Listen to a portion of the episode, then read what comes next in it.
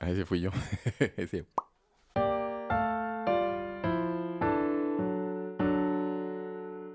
Oli, oli, oli, oli, oli. Qué bonito Ah, ya salió todo. el tráiler de nuevo- del nuevo de Spider-Man. No mames. Y, Ah, sí. y yo ¿De la dije, nueva película? Justo Sí. ahorita. No sí. mames. O sea, hace ratito, pues. Y es misterio el malo, es ¿no? misterio, que yo dije, Jake qué Gyllenhaal. horrible que sea, es este Gyllenhaal. Sí, ajá.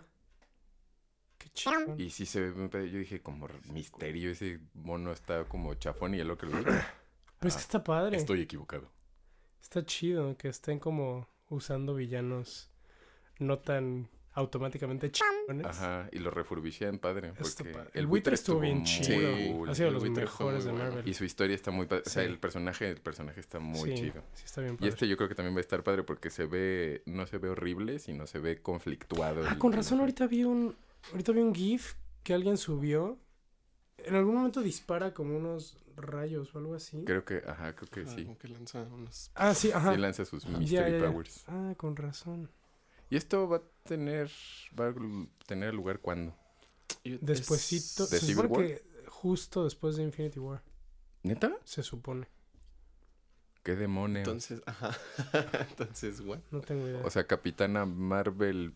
O sea, justo después de Infinity... O sea, bueno, es que ya no es. O sea, justo después de Endgame, se supone. Ah, órale, estamos Pero viendo el ¿cuándo sale futuro. esto? ¿Esta ya Pues ya mero? mero. ¿Qué pedo? Porque ni siquiera hay cortos de Endgame. Endgame sale a fin de año. No, Endgame No, no sale, tanto, sale en verano, el año ¿no? que... Ajá. Ah. Mm. Sí, como la primera, como la primera de Avengers. Ah, no, no hay corto, ¿cómo no? Pues sí, es el de que ya no tengo comida y los memes de Iron Man. Ah, sí, sí, no sí, sí. Pésimo, pésima memoria. Que ya no tengo comida. El Iron Man sí puede... es- Esto muy bueno que dice, no tiene nada, está atrapado en un desierto y construye una armadura de Iron Man. Y se tiene la tecnología ¿De del la futuro. nave? Ya no tengo comida. sí.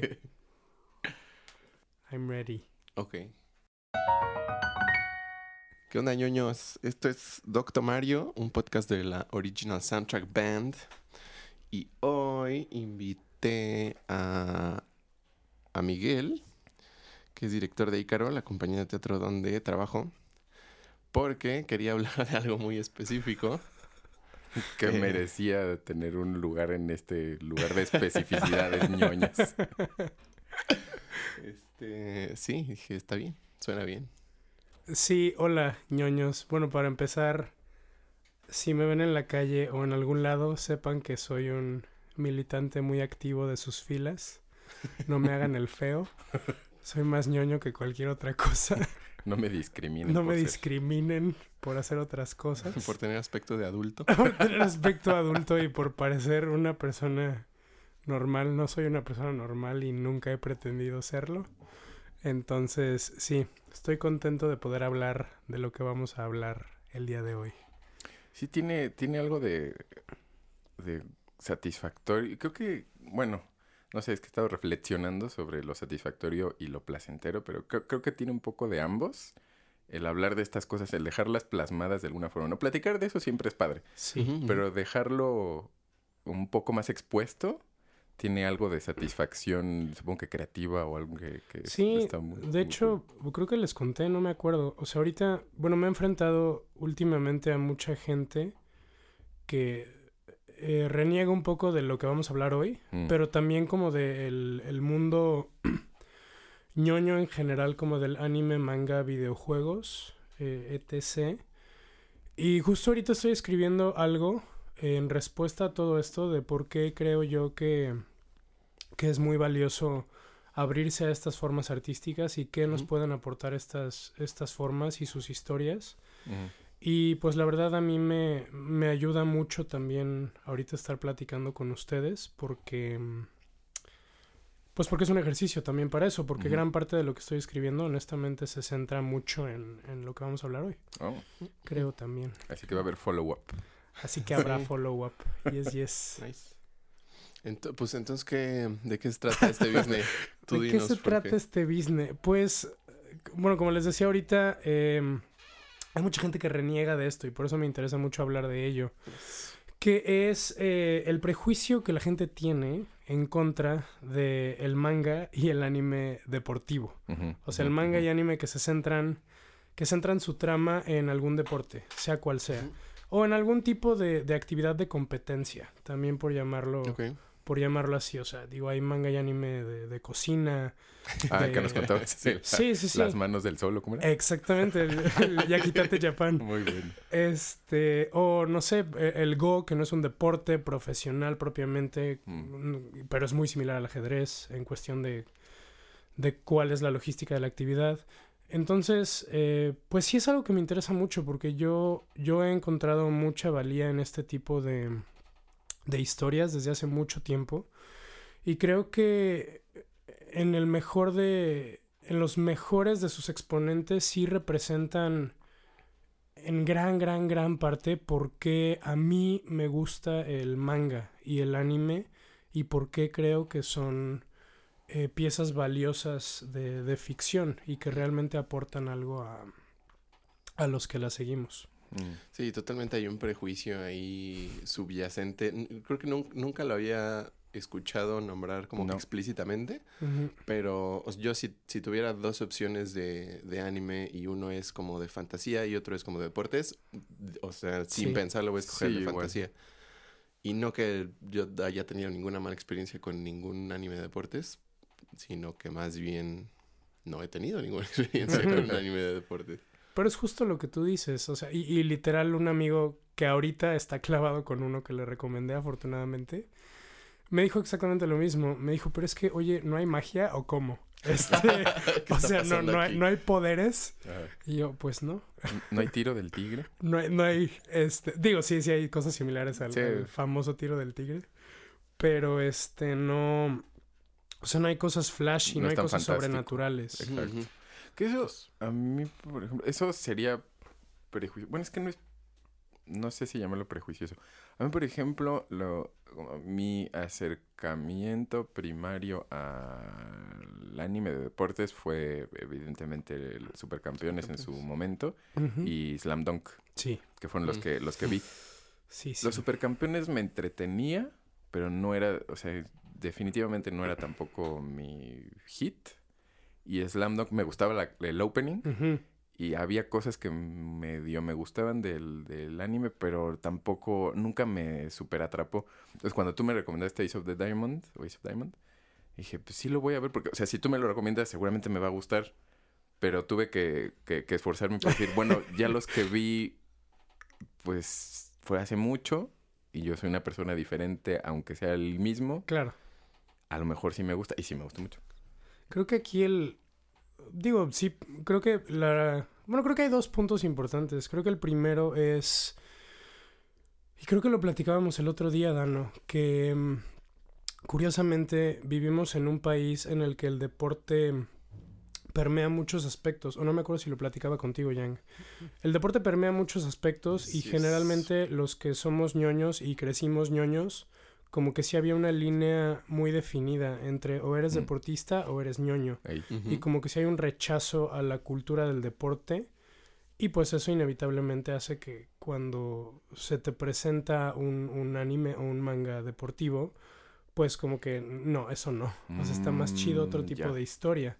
Que es algo que no pasa en Japón, por ejemplo. Digo, en Japón es muy normal que cualquier tipo de persona lea manga o anime porque pues hay géneros muy variados con targets totalmente Ajá. diferentes y entonces, o sea, leer manga o anime no es sinónimo necesariamente de ser ñoño, sino simplemente es, es parte de la cultura y entonces no existe esa línea divisoria. Como el metal en... Como el metal en Finlandia. Finlandia, Esas Órale. cosas, es como... Eso es lo que se escucha y hay en el radio y cualquier tipo de gente lo escucha. no lo había Sí, hay noticias y tiene sus showcitos y es como, ah, que es metal. O sea, casi por default vas a escuchar metal. Ajá. O sea, nadie se va a sorprender de que, ay, ¿qué te gusta? O Es sea, metalero. Pues, sí, no eres metalero, o sea, oyes Solo- metal Pues, porque pues, hay metal. Hay un montón. O sea, es la capital del metal. Es, no Claro. me acuerdo, ganó el año pasado ¿Ah, sí? una ciudadcita de Finlandia.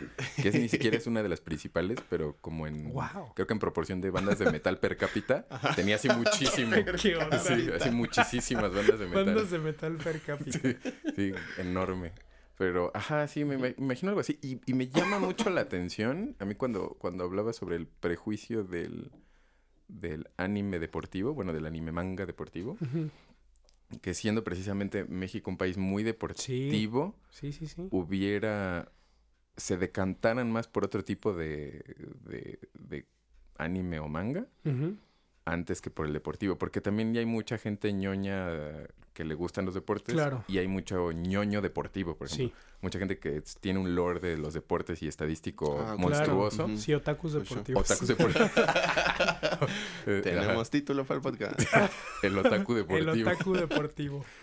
Y pero ahorita, ahorita justo que en este mismo momento que estabas hablando sobre la división y la no división en Japón, en el contraste, tiene, le- le- sí le veo sentido a que eso suceda, porque por lo que dices, los que hemos sido otakuses durante prácticamente toda nuestra vida, los deportes nunca fueron una prioridad. Claro.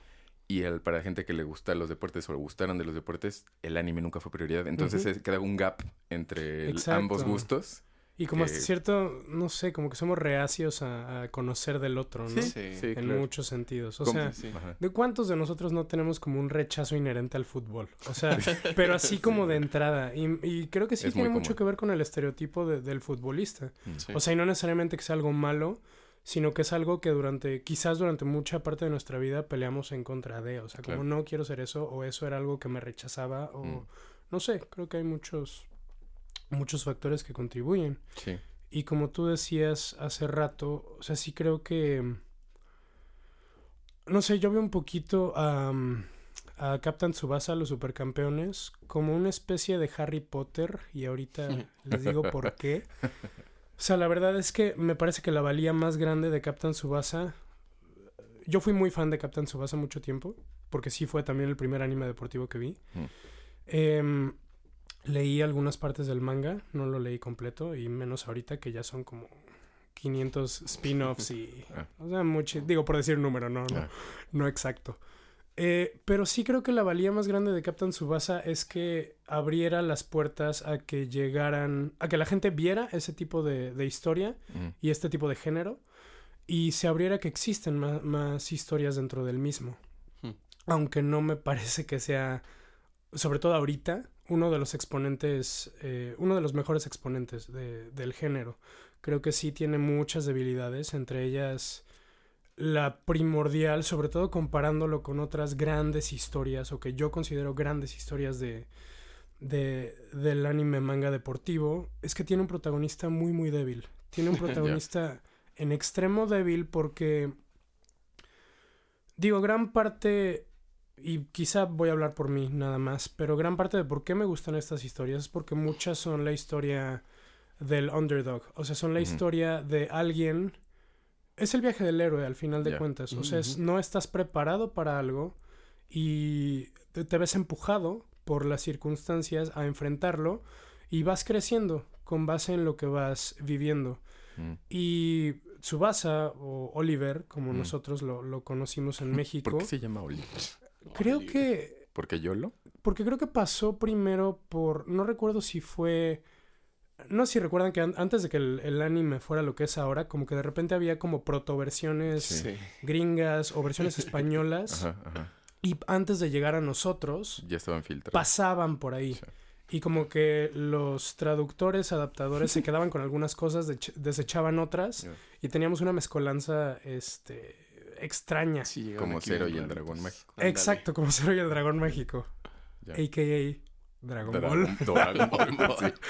Sí, sí. sí. Este, pero sí creo que eh, Tsubasa es un protagonista muy débil en el sentido de realmente es el mejor, básicamente desde que comienza la serie. Sí, Es un Eh, prodigio. es un prodigio. Mm. Sus retos. Sí, cada partido es un reto, pero estás prácticamente seguro de que lo va a ganar. No hay manera de que no lo gane. Y su reto más grande puede ser, híjole, no me está saliendo este tiro hiper chingón, que es más chingón que el tiro chingón que ya tengo. Y que ya es más chingón que los tiros de los demás.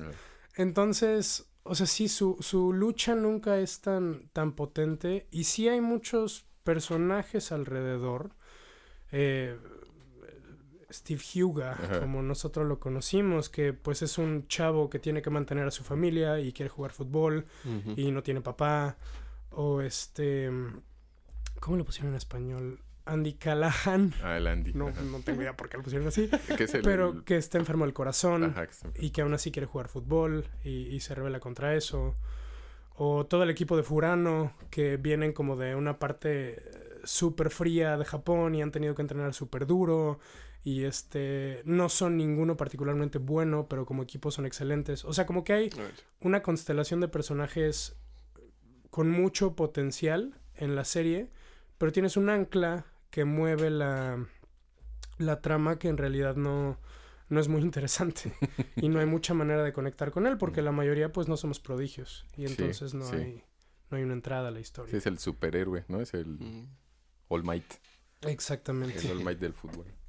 Sí, entonces se vuelve, pues se vuelve algo que no, no me parece tan bueno. Y te digo, ahorita ya Captain Tsubasa, creo que algo que también a mí me desencantó mucho de la serie, digo, el, el manga original me parece que es interesante, sobre todo Mm. ya la parte final, el arco final del Mundial Juvenil, que es algo que Mm. nosotros nunca vimos en anime. Mm, mm. Captain Tsubasa J, que fue el anime que... El segundo anime que nos llegó a nosotros, que pasaba en TV Azteca. Que tenía una animación increíble, en mi opinión, y un opening, hablando de los openings, un opening bien padre. Eh, empezó a adaptar esa parte. Sí vimos el partido contra Tailandia. O sea, vimos la, la eliminatoria asiática, Mm. pero nunca vimos ya el mundial en sí. Que sí tiene cosas muy interesantes en, en el que hay como consecuencias muy reales para los personajes. Mm. De, o sea, Benji Price, por ejemplo, Genzo en el, en el original, tiene que dejar de jugar en algún momento y eh, este otro portero, el amigo de Steve Hewitt, Richard está- Tex-Tex. Richard Tex-Tex, efectivamente, que ya se había ido del equipo porque nunca, Ah. este, nunca le daban chance, regresa y prueba su, su valía en ausencia de, de Benji. eh, y hay como momentitos muy lindos. Y llega en la final contra Brasil, se revela que, que Roberto. Cediño. Vamos a usar los nombres de aquí, está padre. ¿Cómo se llama Roberto? Eh, Roberto Hongo. ¿Hongo? Hongo, ajá. El hongo. Sí. Se revela que Roberto Cediño es el entrenador de la selección juvenil de Brasil Sas. Órale. y tienen un equipo así brutal. Ajá. Y el que tú pensaste hace- hasta ese momento que era el mejor jugador de Brasil, contra el que Oliver ya había jugado, que era Carlos Santana, se revela Vaya, que ni vaya. siquiera es el mejor. O sea, hay otro dude que Roberto encontró en la selva amazónica, abandonado por sus papás, que se llama Natureza. Creo que ni siquiera le ponen apellido ni nada, solo se llama Natureza. Y este dude resulta sí ser mejor que Oliver, claramente. Aún así, Japón gana el partido después de muchas penurias. Pero es como la única vez en la que Oliver realmente se ve retado en talento Mm. contra alguien. Pero esto nunca llegó al anime. Changos. Y en realidad es un, un- una micro parte de la historia. Lo dejaron inconcluso. O sea, el anime ya nunca se adaptó a eso. El anime, creo que el, el plan original de, de Captain Tsubasa J eh, era adaptar. a- bueno, si recuerdan la serie original, es lo, lo que vimos nosotros. Bueno, yo iba en primaria, yo iba en primero de primaria cuando Mm. empezó Supercampeones, la que pasaba en, en Canal 5 Mm. con el opening de Supercampeones. ¡Llegaron ya! Exacto, exacto. Este, bueno, eso termina con la final de, de secundaria. Hay una imagen muy icónica de, de Oliver y Steve cambiándose las playeras y creo que es un empate la final y ambos tomando el, el trofeo y la bandera y bla bla bla. Y Captain Tsubasa J originalmente iba a adaptar a partir de ahí, Mm, pero no sé por qué tomaron la decisión de Avanzarlo. volver a adaptar desde el principio. Ah. O sea, desde, Oliver desde primaria. O sea, desde el campeonato de primaria, luego secundaria, bla, bla, bla. Este. Y sí, o sea, en realidad nunca tuvimos una versión anime digna de ese último arco del manga original. Sí. Porque después ya empezaron los spin-offs. Porque Captain Subasa se volvió algo así como. Un vehículo para homologar el mundo real. O sea, Mm. como si el mundo real está en el Ah. Mundial del 2002, vamos a hacer que ahora la historia de Captain Tsubasa encaje en el 2002. Y que Ah, haya jugadores del mundo real jugando con, Oh, con todos estos personajes. Mm. Entonces como que ya es más bien una franquicia que pues responde a otro tipo de intereses. Y pues los anime que hemos visto que hemos visto de, de esta historia pues ya son eh, respuestas a este tipo de adaptaciones y no son la historia original en realidad. ¿Y en Japón sabes qué tan popular es? ¿Captain Tsubasa? Ajá. O O sea, ¿qué tipo de popularidad, popularidad tiene? Yo creo que debe ser bastante popular porque hasta la fecha sigue habiendo spin-offs. Pero, pues digo, también responde como a los, a los mundiales, sobre todo, a los eventos deportivos. Hmm. Eh, no creo que sea, la verdad no sé, o sea, no, no, no conozco el tipo de respuesta que tiene hoy en día. Pero, digo, para que se siga produciendo, Sí. tiene que ser porque hay, Sigue. hay algún tipo de demanda. Porque aparte, eh, Yoichi Takahashi, el, el autor, híjole, ya debe estar, pues, yo creo que entrado en sus sesentas. Igual ya estoy inventando, pero, o sea, haciéndole el cálculo, sí debe estar ya Yo. grandezón. Igual que Masami Kurumada, por ejemplo. Mm. Este... Imaginaría que por eso, bueno, o sea, por el tema fue que lo trajeron a México, tal Ajá, vez, en un principio. Sí. Y estaba pensando cómo, o sea, que traigan más y que adapten más y los pongan, este, accesibles aquí. Digo, ya todo es muy accesible en- de muchas formas, pero digamos que los localicen y los hagan accesibles al público general aquí, pues depende de distribuidoras y de gente que importe ese tipo de cosas, cosas como los del Konichiwa Fest y esas cosas. Konnichiwa. Y imaginaría que, que sí va a haber eh, como paulatinamente un abiertamiento, porque yo sé hablar, este, a, es- a más cosas, a más géneros y a este tipo de cosas. Pero sí, o sea, hasta ahora no, no he visto que haya, Sí, o sea, que, que alguien esté Sí. trayendo ese género, ese estilo de cosas. Mm. Digo, o sea, digo que, que probablemente sí va a haber porque hay más cosas Ajá, llegando ajá. aquí siendo Sí. localizadas y este como estas cosas que ya pusieron eh, pelis de anime en el cine sí, sí, sí. y este Con frecuencia, ¿no? No es Ajá, esporádico. O sea, no es solo Dragon Ball, sino hay Sí. varias de, de anime eh, aquí que Sí. quizás no sea el más popular ni el más conocido. Sí, que- Sword Art Online. Ah, o sí, es- ándale, O Sword sea Art que Online. sí hay ya una oferta un poco más completa. Sí. Y la verdad creo que sí es una gran victoria que Panini vaya a traer Uf. Slam Dunk. O sea, la verdad, Ah, sí, sí, yo sí es algo que estaba esperando, no sé, décadas. Eh, dos décadas por lo menos. Eh, y sí creo que es una gran, gran, gran victoria porque Slam Dunk... eh, honestamente no, no vi el anime completo. Mm. Me parece que tampoco adapta el manga completo. Pero aquí entra otra, otra valía grande que yo encuentro en, en esto. Y es que eh, Takehiko, Takehiko Inoue, el, el autor de Slam Dunk, si tú empiezas a leer Slam Dunk, ves un manga bastante em, by the rules, by the book. O sea, Mm. como un manga shonen eh, muy, muy típico. Pero mientras va progresando la historia, artísticamente lo que Takehiko Inoue logra, con limitantes muy claras de acuerdo a la historia, es decir, eh, digo, en un manga de fantasía es eh, las cosas son muy claras, o sea, tienes a el héroe y al villano peleando y los dos pueden hacer magia y ambos traen una espada y quizá hay un monstruo por ahí pululando. Entonces como que inherentemente es algo digo, por, por usar la palabra ahorita, es algo fácil de, de imaginar, es algo fácil de, De armar, ¿no? de decir cómo, cómo armo esto en, en paneles que yo dibuje. Pero llega un momento en el que Takehiko Inoue, que después, o sea, a- a- en este momento, o sea, yo sí creo que algunos de los mangas que, que él hace, como, como Vagabond, eh, que es una historia de, de Miyamoto Musashi, eh, básicamente la, la historia de Miyamoto Musashi, o, o Real, que es un manga de basquetbolistas en silla de ruedas. Oh, O sea, el manga al que él llegó sí tiene mucho que ver con lo que él pudo explorar en Slam Dunk. Y o sea, la, la Mm. capacidad que tiene de hacer tan emocionante en los últimos 10 segundos de un partido. O sea, de qué manera plasma los últimos 10 segundos de un partido en páginas y páginas y páginas. y es una tensión brutal de ver eh, que Hanamichi toma el balón y cómo decide a quién pasárselo, quién está cubierto, quién no está cubierto, y decide lanzárselo a Rukawa, que es su super rival. O sea, es como. O se encuentra un gran peso emocional en cada decisión de los personajes. Deja de necesitar texto en muchas ocasiones. Mm. Y realmente hace que la historia se vuelva algo. eh, con lo que podemos conectar absolutamente. O sea, la- el peso emocional de las decisiones de, de Hanamichi es algo. Es algo impresionante. Y que al final del día, pues por eso creo que, que buscamos historias para encontrar, em, para escuchar sobre los retos que la gente supera, para ver qué hay de valía para nuestra propia vida. Sí, hay una especie de, de no solo cuestión aspiracional en ocasiones, sino también búsqueda empática, ¿no? En- Claro. A lo mejor no una búsqueda consciente, pero sí Claro. Creo que inconsciente en la mayoría de bien, los ajá, casos, claro.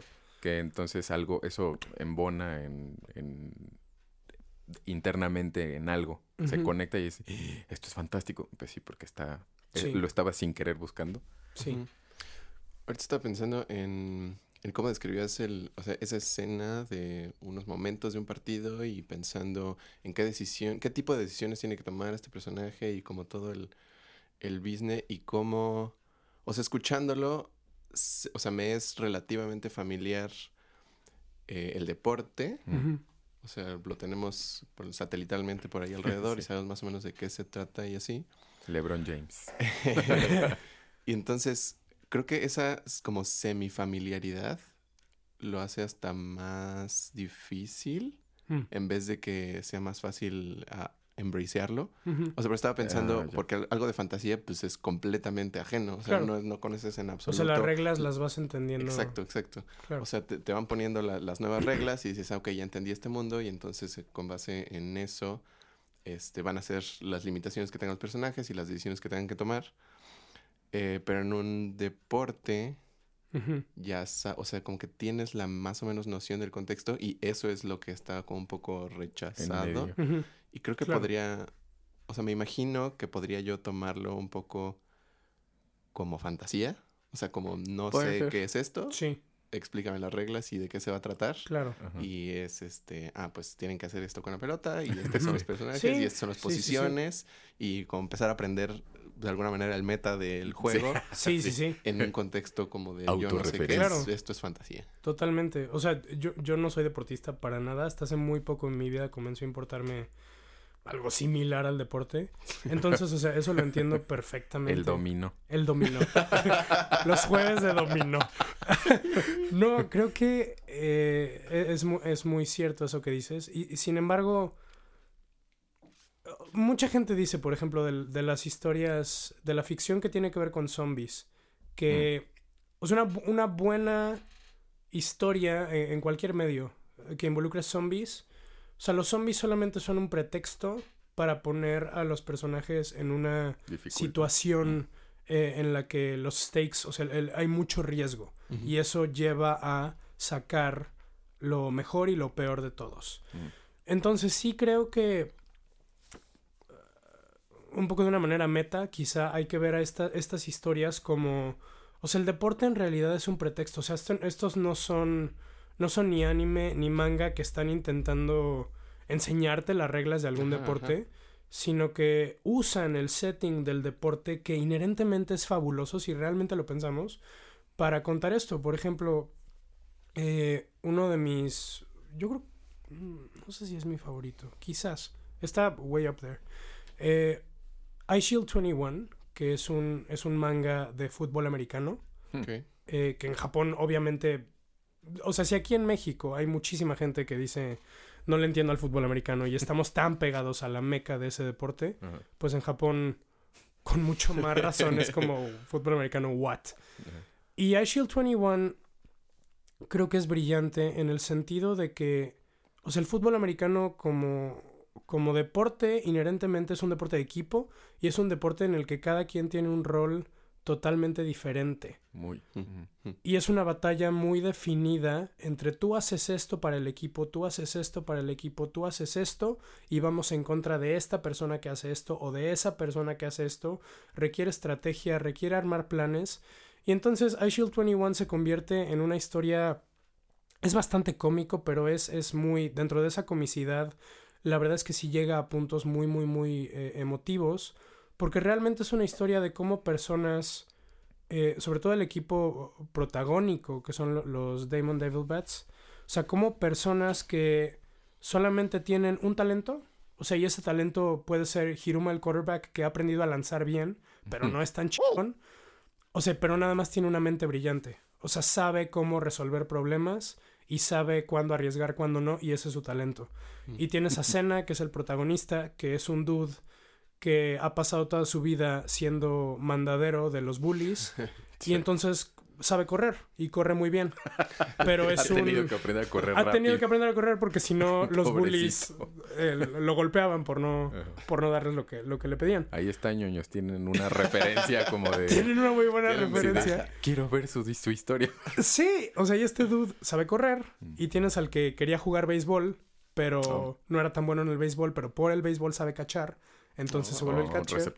Y entonces es un equipo como de, de losers o rechazados que juntos encuentran, encuentran un propósito y una manera de, de funcionar juntos con, o sea, todos son brillantes en algo muy pequeño y aún así lo tienen que trabajar, pero se complementan entre sí y van contra equipos que tienen estrellas completas en todos los sentidos, Mm. pero que no han encontrado esta manera de, de trabajar en equipo De sinergiar.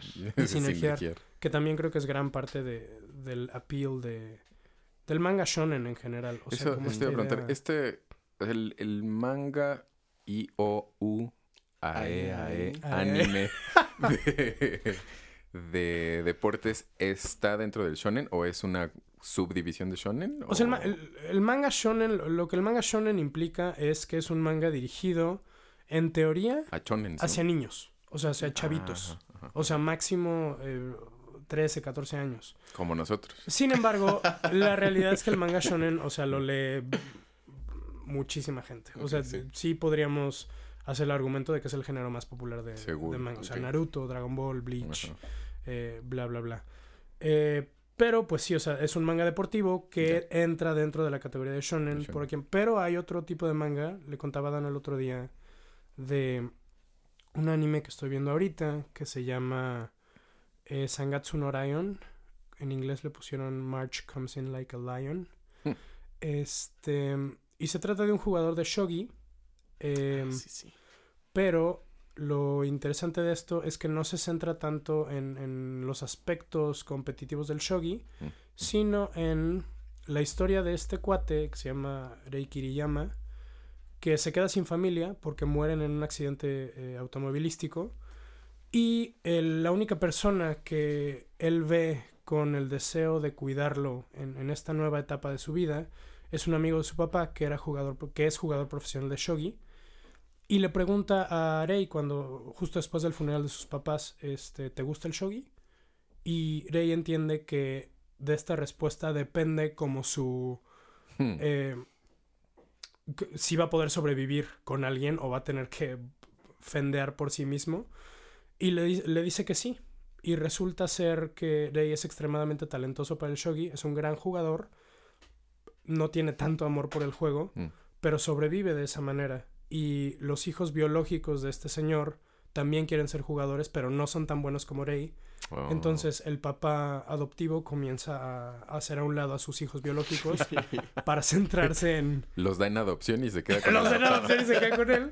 No, y, o sea, eh, empieza a centrarse en él y pues él crece súper fucked up por, por la hermana, su hermana adoptiva, que tiene un gran resentimiento contra él y le hace la vida imposible, un hermano que, que, que igual eh, está decepcionado por la vida. Y realmente es la historia de alguien que, que tuvo que encontrar un amor en esto que quizá no tenía y de qué manera está lidiando con las consecuencias de todo lo que, Hmm. lo que le pasa. Y eso definitivamente no entraría dentro de un género shonen necesariamente. Entonces hay, hay muchísimas historias de este tipo. Y ahorita retoma... Ya llegó el gas, amigos. Este... eh, ah, más bien, más que retomando, yéndome para atrás eh, um, eh, de la silla. Eh, a lo que decías, Sí. Dano, de, de cómo, cómo darse un chapuzón en, en un mundo que ya está o que, ajá, que está preestablecido en el mundo real, contrario al mundo, a los mundos de fantasía. Algo semejante me parece que fue lo que me sucedió a mí con el de béisbol. O sea, que de Mm. béisbol, pues bueno, o sea, lo que bueno, supongo que la, la mayoría de las personas sabemos, que, que, que no vemos béisbol, sabemos del béisbol, ¿no? Más o menos Más o cómo menos. funciona. Claro. Y ya. Eh, y a la hora de, de, eh, ver Ace of Diamond, sí me, o sea, hablan de cosas con, con mucha familiaridad de pues estamos en un mundo de béisbol y así se habla y estas cosas pasan en el béisbol y esta jugada y esta forma de lanzar. Dije, pues yo sabía que existía la curva y la bola rápida y ya. Pero no, resulta que hay el forkball y el change-up y el no sé. Y la entonces forma ya- de agarrarla sí, y le- todo el, el ajá, lingo del... que sí del que- béisbol sí está todo cañón. todo eso entonces pues ya me puse a, a, a nerdear como a ver cómo se juega el béisbol esa posición que es qué hace un jugador así cómo es que ese, ese, ese lanzamiento sí funciona así y sí o sea solo el cómo agarrar la pelota ya cambia un lanzamiento mucho o, o sea, ya Si le agarras cosas. las costuras, si no le agarras las si costuras. son si solo dos o cuatro Sí. o, eh, muchas cosas muy muy clavadas que, que lo hacen ah, para mí fue ir creo que eso fue parte de lo que me gustó mucho de ir descubriendo nuevas cosas sobre algo que de lo que conocía poco por no decir nada Y dije ah ¿Y a ti mira te- no sé si me volvería fan del béisbol la verdad pero pero Sí, me gustaría ver un partido definitivamente. Pero, o sea, tú considerarías... eh, Está padre que estés diciendo esto. ¿Tú considerarías que fue un... Un obstáculo grande para ti, eso? el, el no saber El no saber. eh, como Digo, yo tampoco sabía cuando vi Ace of Diamond, honestamente. previamente o ya viéndolo Ya viéndolo. Un obstáculo. No, no, no particularmente. Quizás por mi propia personalidad de... de Investigativa. ajá, nerd, Quiero saber. nerd investigativa.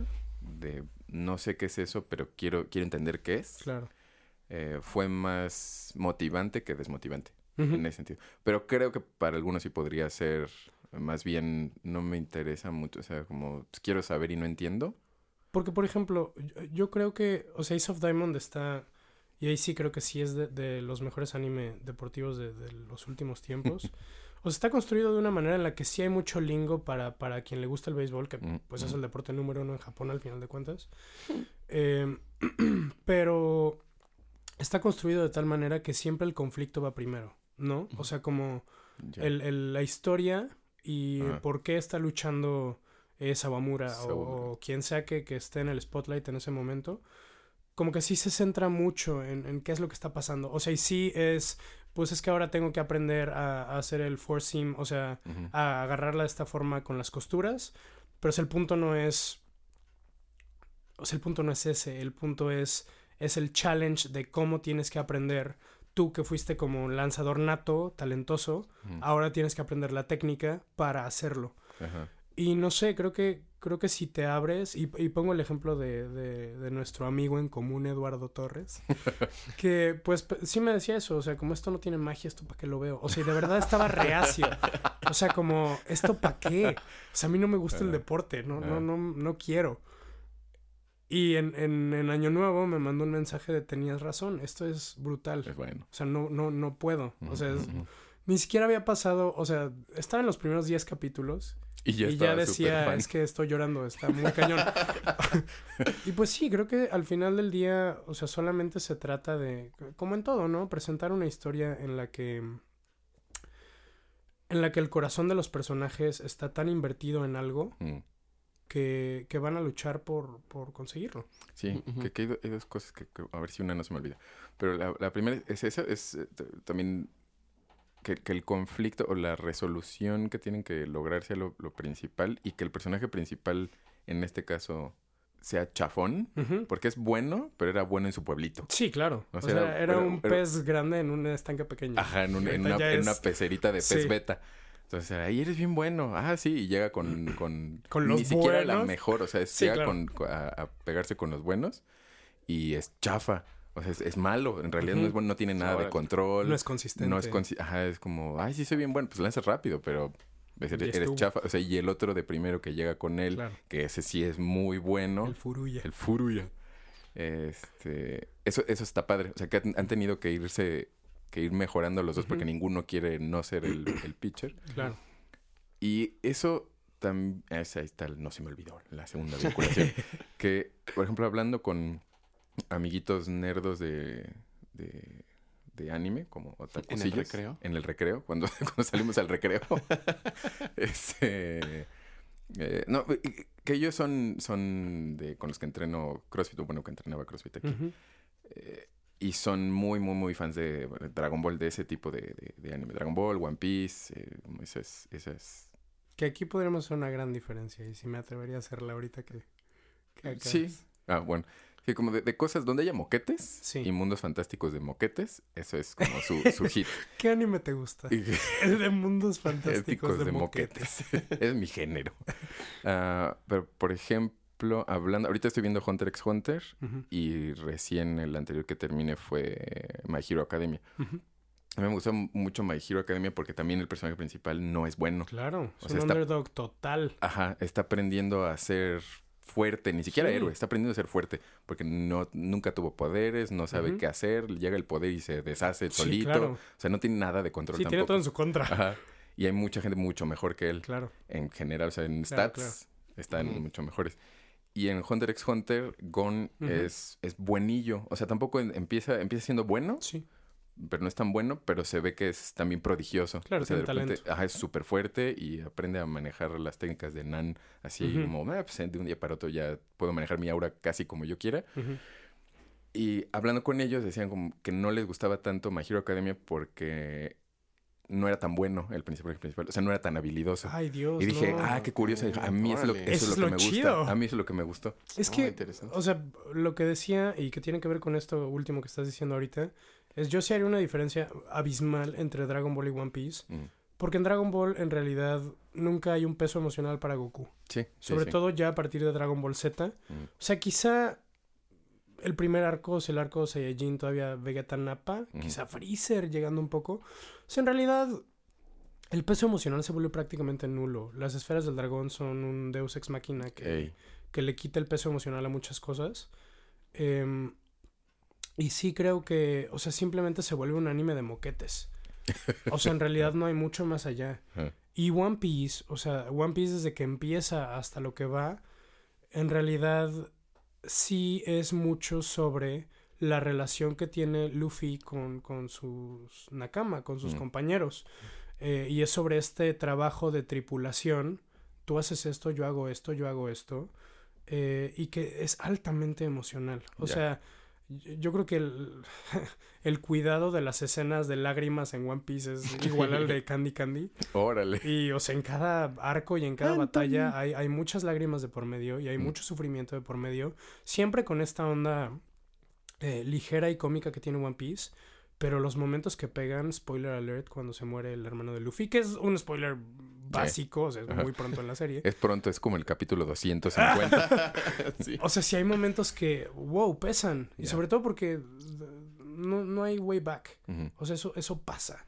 Y los personajes tienen que aprender a, a vivir con las consecuencias de lo que pasa. Cool. Y en Dragon Ball, no. Sí, las esferas del dragón lo hacen, lo, lo, lo suavizan de alguna forma. Lo que tú quieres decir es que voy a ser crucificado por haber metido One Piece y Dragon Ball en un mismo contexto. no, no diría que crucificado, ¿Qué pero te yo... pasa, idiota? O sea, es que yo, pues de chavito, igual que la mayoría, era muy fan de Dragon Ball. Sí. Y después, pues vas descubriendo otras cosas y Sí, claro. lees a Akira Toriyama hablando de su propia obra y dices, pues sí, ¿no? O sea, Mm.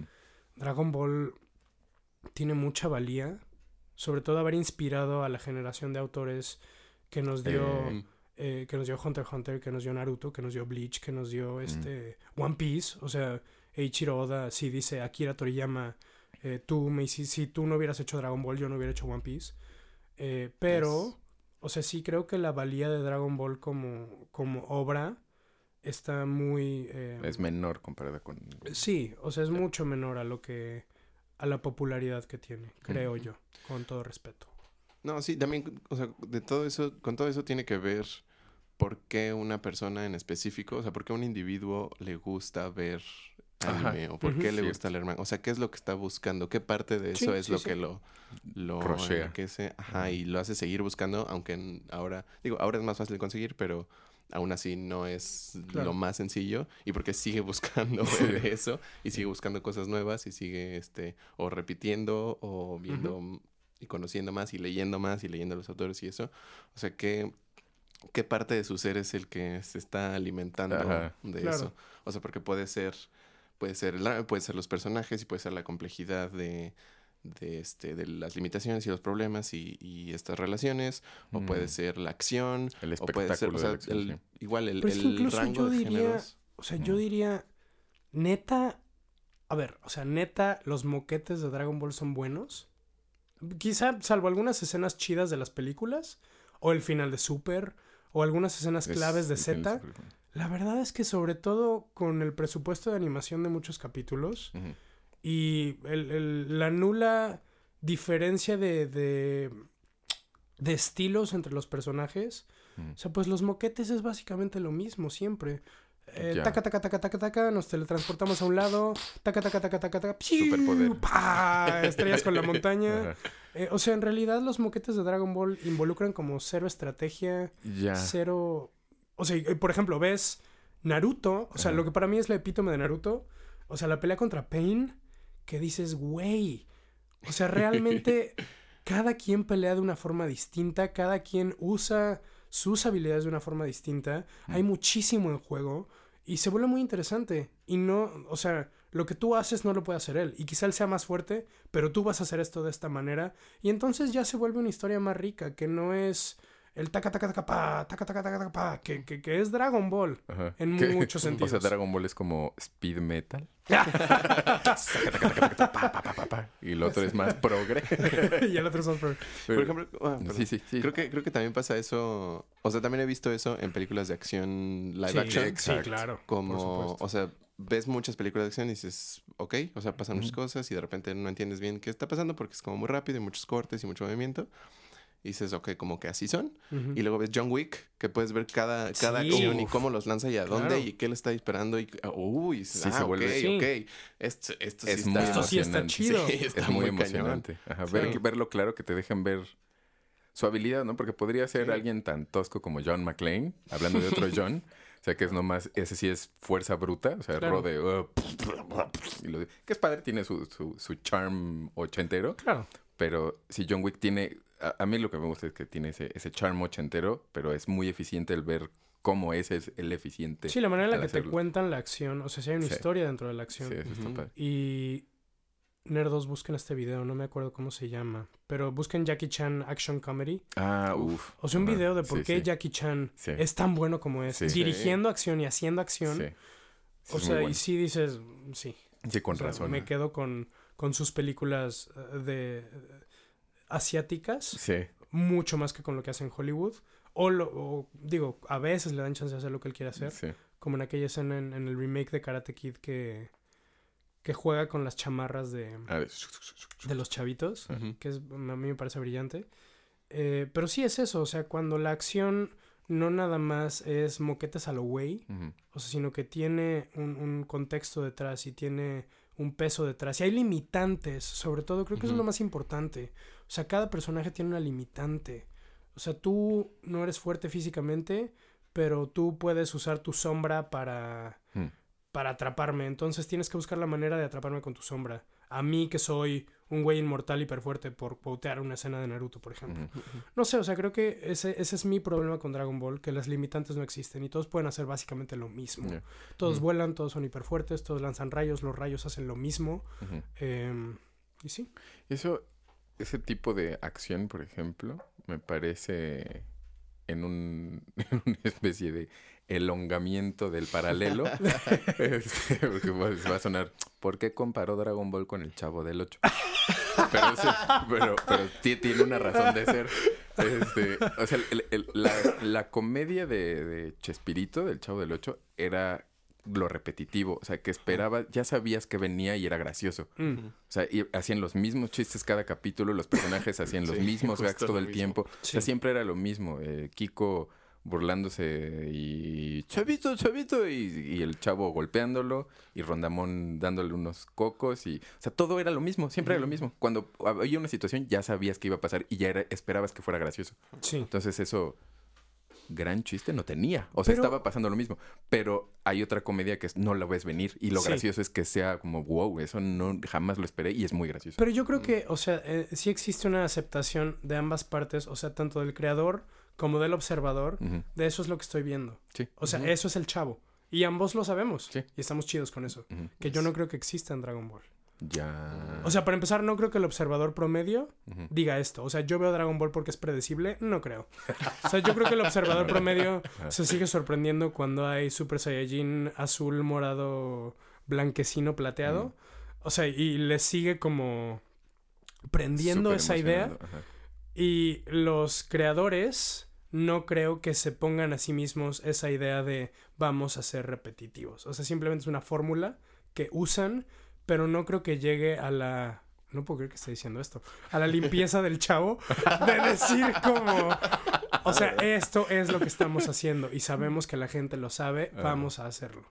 O sea, no creo que es el... Yo no creo que es el caso Puede de ser, Ball. puede ser. Sí, sí lo creería. Por, por ejemplo, ahora Dragon Ball Super. A mí me gustó mucho. Ujú. eh, eh, dejando de lado las, las cosas horrendas de animación del principio. Sí. Que sí, sí está muy horrendo, la neta. Pero, pero me gustó mucho, aunque ya sabía, yo en- en- digo no porque yo sea muy especial, sino conscientemente vi que estaba pasando lo mismo. Ujú. Dije, ok, está pasando lo mismo, pero se, se ve bonito y va a haber cosas más padres. Y el- la aparición de Goku Black. Sí, Black, Dije, o sea, me es- parece algo bastante Yo chido. dije, pues es semejante la- al arco de Trunks, Sí. del mundo distópico y regresan a corregir el pasado. Pues está padre. Y luego el torneo grandote, que es como un torneo de artes marciales monstruoso, el de los universos. Y Sí. es, o sea, como, eso. Dije, eso pues ya pasó, o sea, ha pasado muchas veces, Sí. eh, pero está muy padre. O sea, Por- había cosas que me gustaban mucho y los personajes Sí. nuevos y las habilidades nuevas, como el- la aparición del Migate Goku y me gustó mucho, Mm. pero pero sí es es, es este el- el- lo que dices es una fórmula de lo que está sucediendo. Pero creo que hay momentos que sí son, o sea, no, no diría que odio Dragon Ball, pero sí, no, no, no, ya no está en mi gracia. Pero hay cosas padres, por, por ejemplo, lo de Black me pareció un movimiento muy interesante. Padre. Porque cuando tienes un personaje como Goku en este punto en el que llevamos décadas conociéndolo y sabes que cosa que le pongas enfrente, cosa que va a derrotar tarde o temprano, creo que está muy chido decir, pues ahora se está enfrentando contra sí mismo o contra alguien que tiene exactamente la misma capacidad que él y que además no tiene la limitante de bondad para, para usarlo al full. Sí, su honor. Entonces, eh, creo que eso sí fue un, un challenge interesante Mm. dentro de los... Sí, dentro de los pocos que honestamente yo encuentro en, en Dragon Ball. Ya. Entonces, ¿qué. mm, o sea, ¿qué varios animes slash mangas de, de deportes dirías que están chidos para empezar a. Para empezar, y que sean o sea, y que se puedan conseguir fácilmente, Mm, eh, sí, supongo. yo creo que es una excelente cosa que ahorita Panini vaya a empezar a sacar Slam Dunk. Yo sí creo que es algo que la gente, eh, si les interesa, deberían darse chance de Slam Dunk. Les digo, lo, lo primero es muy, es muy, muy formulaico, o sea, es muy, es un manga shonen muy típico, que aún así es bueno, o sea, a mí me parece bastante bueno, pero a lo que evoluciona es, es genial. Eh, si tienen Crunchyroll Oh, sí. y les late algo emocionalmente deep, sí les recomiendo eh, March Comes In Like a Lion. Eh, hay unos mucho más. eh, mucho más shonen y como más shonen formulaicos. Este. ah, se me fue el nombre del de Sumo ahorita. Qué padre. Pero hay un anime de Sumo en Claro que es bastante formulaico y es, es amable. No, no es tampoco tan interesante.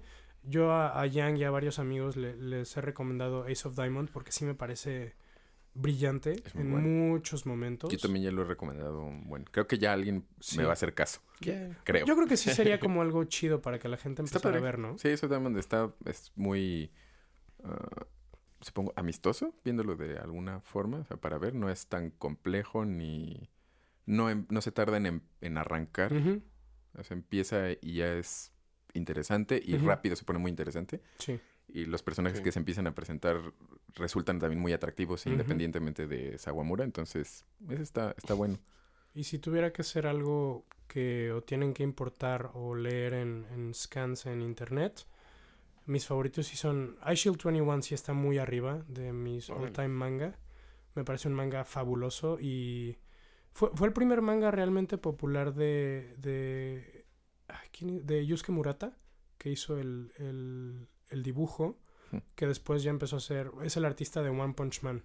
Ah, O sea, a partir de iShield 21 lo empezaron a jalar para cosas eh, ya un poco más grandes. Y yo sí creo que es de los mangaka más talentosos de Japón ahorita. Su dibujo es, es increíble. IShield Punch Man 21, también. léanlo. No es muy largo. Es, son como 30 volúmenes, me parece. 31. Este. mm, eh, Hikaru no Go también es de mis manga favoritos. Es, es un manga de Go, que es un, un juego de mesa ancestral eh, parecido al ajedrez en el sentido que se juega con un tablero de madera y piezas. Pero es, es fabuloso y es- fue el primer manga que hicieron juntos eh, Tsugumi Oba y Takeshi Obata, que son el equipo detrás de Death Note. Mm. Este Cool.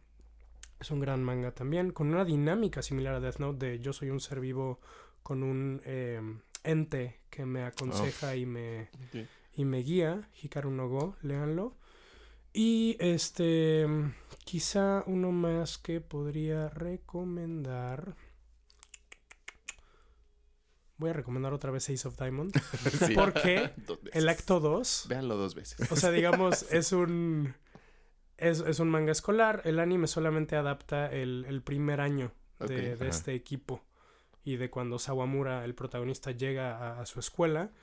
Y el acto 2 solamente está en manga ahorita. Mm, Y la verdad mm. es que se pone muy, muy, muy, muy, muy, muy, muy Ah, bueno. Pero sí va a haber, ¿no? Eh, Se- sí, el, el- el actor que, que dobla a Sawamura lo, lo confirmó. Uf. Pero todavía no hay, fecha. no hay fecha de, yo creo que se están esperando a que haya más material para echárselo. Pero sí, es, Ok. es lo que yo recomendaría, yo creo. Y si no, pues échenme un tuitazo o algo así. Sí. Y siempre Ey. me gusta hablar de eso. Sí, voy a poner este links en las show notes si quieren seguir a Miguel. Si quieren, este, si quieren también recomendar algo Sí, estaría bien. de este o de otros géneros. Sí, sí. Es porque digo, Miguel evidentemente conoce bastantes, pero por ejemplo yo no sé nada. Exacto. Y yo no he cenado. Y yo Ah, tarán, tarán, tan. Este. Y, y algo te iba a preguntar. Ah, sí. Ahorita estás viendo algo, digo, no necesariamente de, de deportes ni nada, pero leyendo slash viendo. Estoy volviendo a leer. Sí había leído algo de Slam Dunk, lo estoy Ajá. volviendo a leer. Eh, ah, hay uno que, digo, esto no, no es de deporte para nada. Se llama eh, Yakusoku no Neverland. eh, The Promised Neverland, creo que le pusieron. Y parece ser que sí va a ser como un hit bastante grande. El anime está a punto de empezar, me parece. Mm. Pero es, es un manga de, de Shonen Jump, pues es, es bastante... Va a tener bastante exposición. Lo estoy empezando a leer y sí se ve bastante, bastante chido. Este... ¿Ese de qué es? eh, ah, no les quiero contar mucho. Pero es, es un manga, sí es fantástico. y ya. Eh, no, no les quiero decir mucho. Ok, Léanlo, ok, porque sí creo que puedo revelar muy rápidamente muchas cosas. Oh. Eh, The Promised Neverland se llama ese. Em, estoy leyendo Platinum End, que es el nuevo de, de Tsugumi Oba y Takeshi Obata. Este, em, que se trata de básicamente un grupo de ángeles que tienen la misión de encontrar al mejor candidato para que sea el nuevo dios en los humanos. Y entonces es una competencia a muerte entre estos humanos y su ángel. Está bastante interesante. sí. Lucha Duelo con la muerte, con, cuchillos. celestiales. Y sí les recomendaría, igual de estos monitos, y regresando un poco a lo deportivo, quizás que no es deportivo, pero la verdad, a mí como artista, un manga que me impulsó muy cañón en momentos muy oscuros y momentos como. em, sí, difíciles de, de- de sobrellevar dentro de lo que hago y de mi enfrentamiento conmigo en mi labor, Hmm. es Bakuman, que es un manga Ah. igual de Tsugumi Oba y Takeshi Obata, los de Death Note, de Platinum End, este, que habla sobre mangaka, sobre dibujantes de manga. Ah, ya, ya, sí. Es cortito, son 20 tomos, pero aprendes mucho sobre el, el quehacer del manga, sobre cómo se hace el manga, y pues sí encuentras como muchos eh, reflejos, o sea, la pareja protagónica claramente en muchos sentidos es un reflejo de, de ellos dos y de cómo em, de cómo ellos sufren porque no son mainstream pero quieren que les den una oportunidad de hacer algo no mainstream que sí va a ser mainstream por lo popular como Death Note. Y encuentras al artista que es hiper talentoso y hace lo que quiere y le sale bien como Eiichiro Oda de One Piece.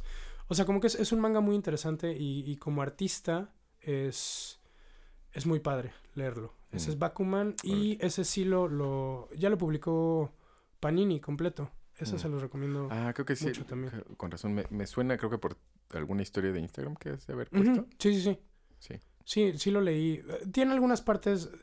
Yo siento que en, en un, en algunos capítulos les dieron totalmente las riendas Y esto hasta después lo descubrí. Hay, hay, un, hay un arco dentro de la historia en la que... Estoy hablando un chico. hay un arco dentro de la historia en la que hablan mucho sobre los asistentes de los creadores de manga. Órale. Y yo siento que justo después le dieron chance a los asistentes A de dibujarse un capítulo completo. Qué padre. Y la, la calidad se nota, o sea, la diferencia de calidad se nota cañón. Pero después me di cuenta y dije, muy probablemente sea, sea esto. Entonces es, es un manga muy Fue interesante. metamanguista. Sí, exacto. Sí, es muy meta. Muy, muy, muy, muy meta. Pues sí, un, Excelente. sí, un manga sobre mangakas, hecho Sí. por mangakas. Sí. Y sucediendo en el manga lo que estaba sucediendo en la realidad. Me, me, me, me meta. Y entiendes mucho del trabajo del editor, Claro. que por ejemplo tiene mucho que ver con lo que hablamos de Dragon Ball y por qué Dragon Ball siguió. Mm. La relación autores-editor, editorial, compañía, revista Shonen Jump. Ah, O sea, sí es muy, muy interesante, la verdad. La industria. Sí, sí, es que también es otra, otra capa. de- Sí. Sí, cañón. Cañón, cañón, Sí, cañón. con lo que sea- sí, lo que sea creativo, todo lo que sea creativo cuando entra la industria como a, cuando escalas de level up Sí. en la industria ya se empieza a poner un poco más Ya no está tan complejo. chido. Sí, no. No siempre. No siempre. No siempre. No siempre. Bueno, además hay gente que también que navega bien ahí, ¿no? Sí, hay Sí, gente que, trae sí, sí. buenas aletas para nadar en esos mares Sí. y otros, ¿no? Que inevitablemente te traicionas, yo creo. En una forma u otra. Yo, ta- yo también pienso, pienso Pero- que, que hay, hay que sacrificar algo, ¿no? Hay que poner algo en modo de defensa para invocar... Bueno, más bien sacrificarlo para invocar Sacrificar otro. varios. Para invocar. Sí, Sí, totalmente. sacrificar varios monitos. Sí, sí. Pero... Sí, y se, o sea, se me hace mm, un poco incómodo pensar en eso y cómo probablemente hay muchas cosas muy, muy, muy, muy chidas que no podemos ver Ujú. porque no tienen los medios para, para Ajá, Claro. para llegar a simplemente para distribuirlas Sí. y eh, o sea, de esto y de todo y de, o sea, de bandas nuevas, Ah, de, sí. Sí, de este, todo. caricaturas, de toda clase de Claro. cosas. Que digo, obviamente también de nuevo, ahora es más sencillo hacer una distribución independiente y mm, tal vez que funcione, pero pues sí es un tal vez grande porque todo el mundo puede hacerlo. Exacto. Y entonces si tienes un manga ultra increíble que tú hiciste solito y Y ahora- ahora, pues ¿Y ahora? a ver, ¿A quién? sí, a Así, ver, amigos, vean mi manga. En un... Que hasta eso sí es, es lindo porque parece ser que sí es un... Digo, obviamente nunca sabes, a menos que estés adentro. Pero sí parece ser una industria bastante... Una meritocracia en muchos sentidos. O ¿El sea, manga? porque hay muchos... Sí. Porque sí hay muchos concursos, hay muchas avenidas para que un mangaka nuevo le muestre su trabajo a las editoriales.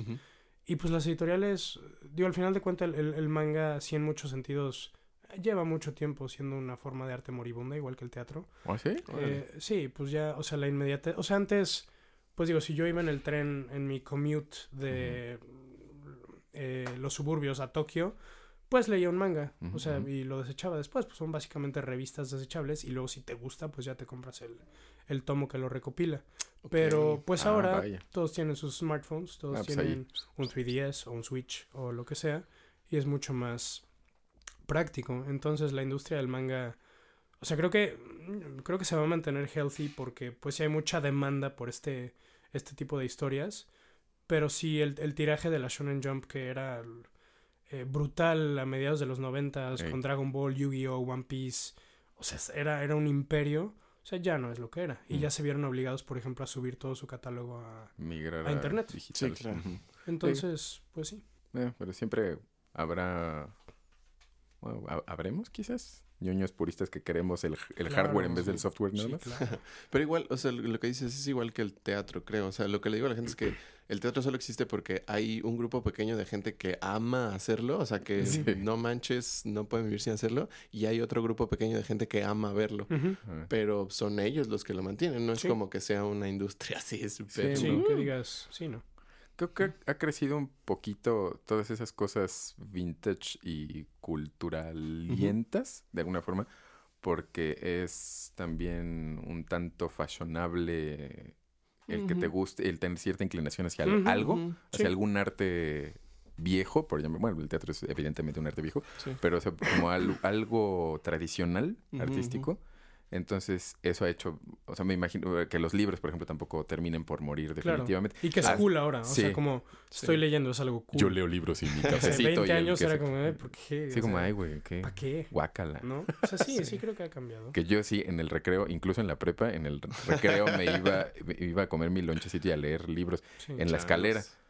Y eso eh, me, me era cuestionado. Ya, ya no era ¿Cómo vituperado. dijiste el pero- otro día? Yo sí te buleaba. Sí. Ya se te buleaba. Sí, sí, yo, yo- sí, ajá, sí, sí, Y yo sí, sí, como- sí me hubiera sí, como un buleado. regreso humanista, ¿no? O sea, sí, Sí, creo que con los movimientos como el, el, el Me Too, el feminismo, ahora que afortunadamente están tomando mucha Balanceando la cosa. O sea, sí creo que te obliga a, a cuestionarte Exacto. quién eres como persona e inevitablemente a ser más honesto y a no Eso, ajá. Lo que eres y Sí. lo que te gusta. Sí, creo te gusta que te guste. probablemente- Ajá, probablemente, aunque sea un poco por moda, creo que aún así Sí. cumple cierta buena función. Sí. Y la, la- yo ahorita justo estaba regresando al, al origen y pensando en qué, o sea, como en qué categoría o en qué punto está entonces ahí un anime de deportes. O sea, eso es algo cool. Ah, o eso no. es al- ajá, o sea, como, Sí, ¿Qué claro. tan Como- cool es? ajá, ya, ya no sé. Ajá. Yo creo que es muy poco cool en los ñoños. O sea, Sí, yo creo, creo que, llegas ajá. con un grupo ñoño a ofrecer... O sea, honestamente no, no, no encuentro... No, no, no, neta no encuentro. O sea, dentro de mis grupos ñoños o mis amigos ñoños... Bueno, no, sí. Sí tengo un par de amigos que sí son clavados también. Pero la mayoría de los ñoños con los que me llevo no... O sea, sí, el, el anime de deporte es como el, el- No. el rechazado. El, Ese- recha- Es el el, loser. sí, es como, dude, estás haciendo lo mismo. Sí. Que- O sea, ya estamos volviendo al punto, ¿no? No tiene magia, no tiene esto, pero Voy a creo aprovechar que poco a poco cambia. para decirle a Rudy que sí nos va a escuchar seguramente, que ya vea Ace of Diamond. que Ya me dijo, ya lo voy a ver. Y dije, Sí, pues, ¿cómo vas? Rudy Base of Diamond es increíble, es una gran historia. Aprendes algo de béisbol y entiendes el fenómeno japonés Sí. del béisbol. O sea, porque uno de los eventos deportivos más grandes en Japón es el Koshin, que es un, es un campeonato eh, de todas las preparatorias de Japón. O sea, todas las preparatorias de Japón compiten por llegar a este campeonato de béisbol y la gente lo ve durante el verano como si fuera el mundial aquí. Órale, Nice. Que es como el, como el super tazón colegial. Sí, sí, sí, exacto. Del es, es béisbol. algo muy lindo, creo yo. Sí, no estoy seguro por, por qué lado podría llegar la... o- seré optimista, ¿por qué lado va a llegar la aceptación de este tipo de Ah, cosas? Sí. Sí. O sea, si Sí, va a ser sí, los sí, sí, sí. otakus eh, como aceptando un poco que, que, el, que el punto del medio es el drama y los personajes y todo, y esto es otra otro setting, pero que, que funciona y funciona muy bien para, para el mismo tipo de cosas que ya ven. Mm. O si eh, la gente, el público general, los mortales y gente que probablemente le gusta el deporte en general, este, podría aproximarse porque también ya está más cerca toda esta cultura Ujú. y podría aproximarse a la ñoñez y decir, tal vez voy a entrar por aquí, por uno que es de algo que ya conozco y Ujú. ya me gusta. Estoy... Yo sí. siento que va a ser como un, eh, un crossover de eso. O sea, a mí me parece, mi predicción es de Madame Sassou, que de Walter Mercado, Mejor de Madame. que, que esto, o sea, va a haber un punto de entrada medio insospechado, o sea, de gente que no es necesariamente otaku. Los, los otakus creo que poco a poco tolerarán eso, porque ahorita el, el, el otaku promedio, no, es- sí, sí, sí es promedio, quizás eso sea una evaluación muy mala, pero. Pero en general, al menos Sí, los sí. que yo conozco y los que veo que interactúan en redes, son otakus de fantasía y de, y de ese tipo de, de- de mundos de lo que ya hablamos. Entonces, creo que siguientes generaciones de otakus tolerarán mejor lo de deportes y a alguien le va a gustar y va a ser como todo de, a mí me gusta como guilty pleasure. y de repente hay más gente que tiene su guilty pleasure de, de anime de deportes y se lo van a pasar alguien que no tiene nada que ver con el mundo del anime. De, ah, a ti que te gusta el béisbol, ve esta caricatura. Ah, pues a ver esta caricatura, estos monos chinos. Y ve los monos chinos y, chinos. Sí, sí. ah, está padre. Y ese mono mismo también empieza... El, el- el que alguien que no veía eso lo empiece a ver, a la gente le va a llamar la atención como, ¿por qué ves eso? Ah, pues porque está padre. Y eso empieza a esparcirse. Entonces supondré que va a ser de igual de un rechazo, a, a como todo, rechazo, toleración. Sí. y aceptación Yo creo posterior. que es súper lógico lo que dices. Yo creo que soy un poco más pesimista en ese sentido.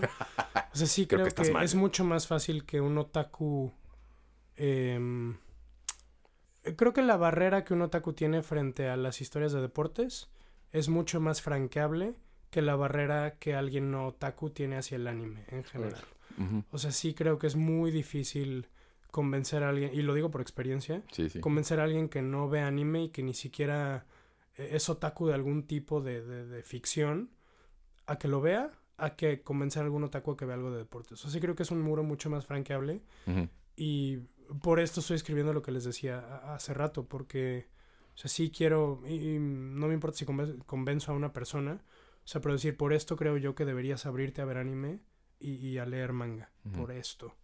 Eh, y es un tema, digo, es otro tema mucho más extenso, pero, este, sí creo que es más fácil convencer a alguien Que ya lo que le gusta, o sea, no sé, a, Luis Odriozola, por ejemplo, Ey. que igual ya está escuchando también. Lo más Yo Yo probable creo que es mucho más abierto a, a ver Ace of Diamond.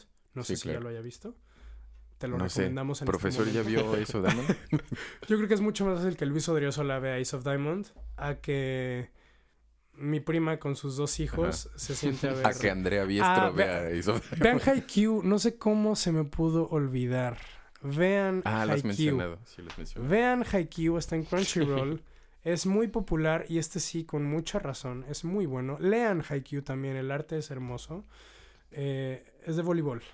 Es, Ajá, es es de un- es voleibol. un- es una historia de Ah, voleibol. Eh, es maravillosa. Y, y sí, y Andrea Biestro te vamos a convencer. sí, eventualmente. Eh, sí, creo que a lo mejor mi predicción se fue muy a futuro, ¿no? O sea, fue muy general sí, de sí, sí. creo que esos van a ser los pasos, Sería pero, lindo. pero Sí. no creo que sean pasos muy... Este muy- año ya. Sí, este año no creo. Sí. Propósitos 2019. Sí, sí, pero... Ah, ya se me fue lo que iba a decir. Pensé algo muy claro y se fue. Este... ¿Qué estaba pensando? Ah, sí. Digo, tampoco es, tampoco es este malo que Mm. no sea una cosa eh, masivamente popularizada. O sea, tampoco es malo que el anime en general no sea algo que todo el mundo ve aquí. Digo, esa es la cultura de Japón y aquí es una como subcultura que está chido, es interesante. Entonces, eh, digo, tampoco está mal, pero pues sí, como dices, es un poco cerrarse puertas que fácilmente podrían, o sea, la única, la única alimentante es esa, esa puerta y una vez abierta ya es como, ah, sí, realmente sí estaba chido. O sea, solo hay una cortina relativamente delgada Híjole, separando. es que esa cortina, Ajá. Yo siento que es, es de hierro.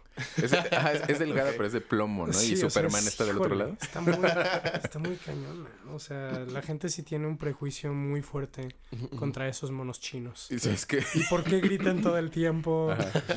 ¿Y por qué? O sea, ¿por qué? ¿Por qué? Dios. ¿Por- ¿Y por qué están viscos? O sea, todo ese tipo... ¿A poco no les ha tocado que, que les pregunte? O sea, ¿por qué están viscos? ¿Por qué gritan todo el tiempo?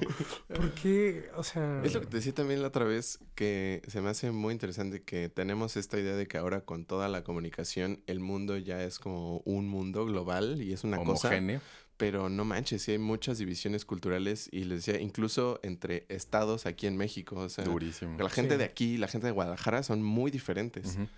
O sea, realmente no estamos tan, tan así. Sí, supongo que se han aclarado más dónde hay fronteras y dónde no, ¿no? Sí. O sea, el- Sí, lo claro. tenemos, tenemos más evidente Claro. en dónde estamos separados y dónde estamos homogeneizados, pero aún no está del todo homogeneizado el asunto.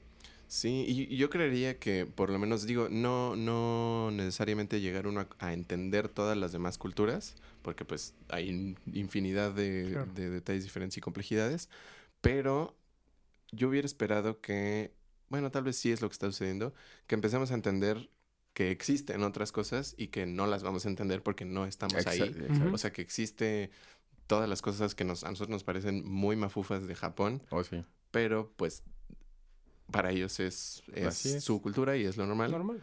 Y este, y no, bueno, o sea, solo podemos verlo desde nuestros ojos, pero creo que podríamos tener ese, ese, mm, como ese filtrillo De sí es algo que no entiendo, pero es algo que no entiendo, no es algo como, Rechazable por, eh, eh, por antonomasia, ¿no? Si no, no- Ajá, no ajá. tendría por qué. o sea, sé que es algo ajeno y que podría entenderlo, pero pues está un poco lejano, está bien. Y creo que el problema, o sea, no, creo que si llegara ese tipo de aceptación consciente de decir no lo conozco y por tanto no puedo juzgarlo, creo que es muy sano. Y, y e incluso el no me interesa conocerlo. Claro. Creo que es súper sano. Pero sí la mayoría de las veces es... O sea, ni siquiera hay una aceptación de no lo conozco. Es un juicio sin conocerlo. Ajá. Yes. Ajá. Es un...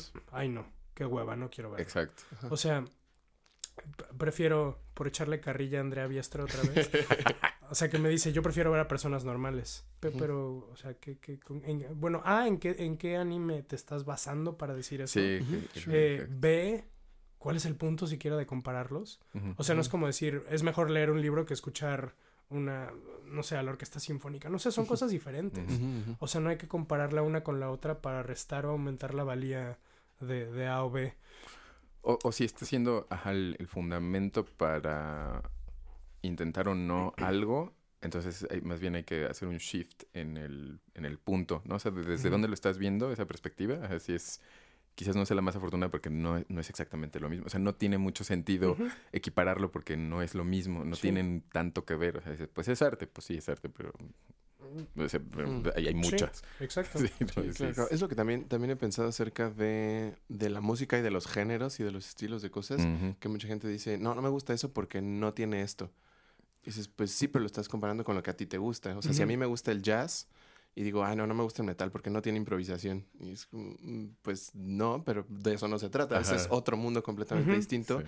que lo escuchamos, eh, gente que busca otra cosa completamente distinta. Claro. Y digo, yo estando más o menos dentro de, del, del, de la cosa musical. Lo veo así, lo veo como, como entidades separadas completamente. Sí. Y entendería que alguien que no hace música o que no toca o algo que no está, o que no es como súper, súper este, melómano, Ujú. lo vea como la música en general. La música Ajá, es una exacto. cosa y entonces esa música no está chida y esta música sí está chida. Pero estando, o sea, mientras más adentro estás de la cosa, vas entendiendo las complejidades y vas viendo las diferencias y Claro. empiezas a... Sí. Y es, es, o sea, creo que inevitablemente sí es algo, sí es esta aceptación, ¿no? De decir la diferencia entre eh, que a mí me gusta mucho siempre establecer conmigo y, y que los demás la establezcan claramente conmigo. O sea que sí tenemos que ser capaces de establecer la diferencia entre lo que me gusta y lo que considero bueno. Y que a veces pueden machar y a veces pueden no machar. O sea, puede haber una película que Sí, honestamente yo considero muy mala, pero que digo, me encanta. Y la puedo ver las veces que sean. Sí, O una película que considere muy buena y que diga, pero no me gusta. sí, sí, sí. Y a veces machean y ahí es cuando llegan cosas que, que te mueven la vida, creo yo. Pero sí creo que es un trabajo de honestidad y de apertura. Sí. Fuerte en muchos sentidos. Sí, sí, sí. Llegar, a, llegar a tener esas distinciones y llegar a, pues al final de cuentas, a no juzgar, ¿no? A, a simplemente las cosas son así por un motivo y tú puedes a- atacarlo en un sentido eh, no tan agresivo como la palabra podría indicarlo, Claro. pero se puedes atacarlo con, con argumentos eh, claros y con opiniones claras sin que tu afán sea decir porque esto es mejor. Exacto. Ok. Sí, no, Sí. no, no, O sea, no. sino decir, eh, regresando a lo que estábamos hablando, o sea, Dragon Ball a mí me parece deficiente por esto, por esto, por esto, por esto, por esto.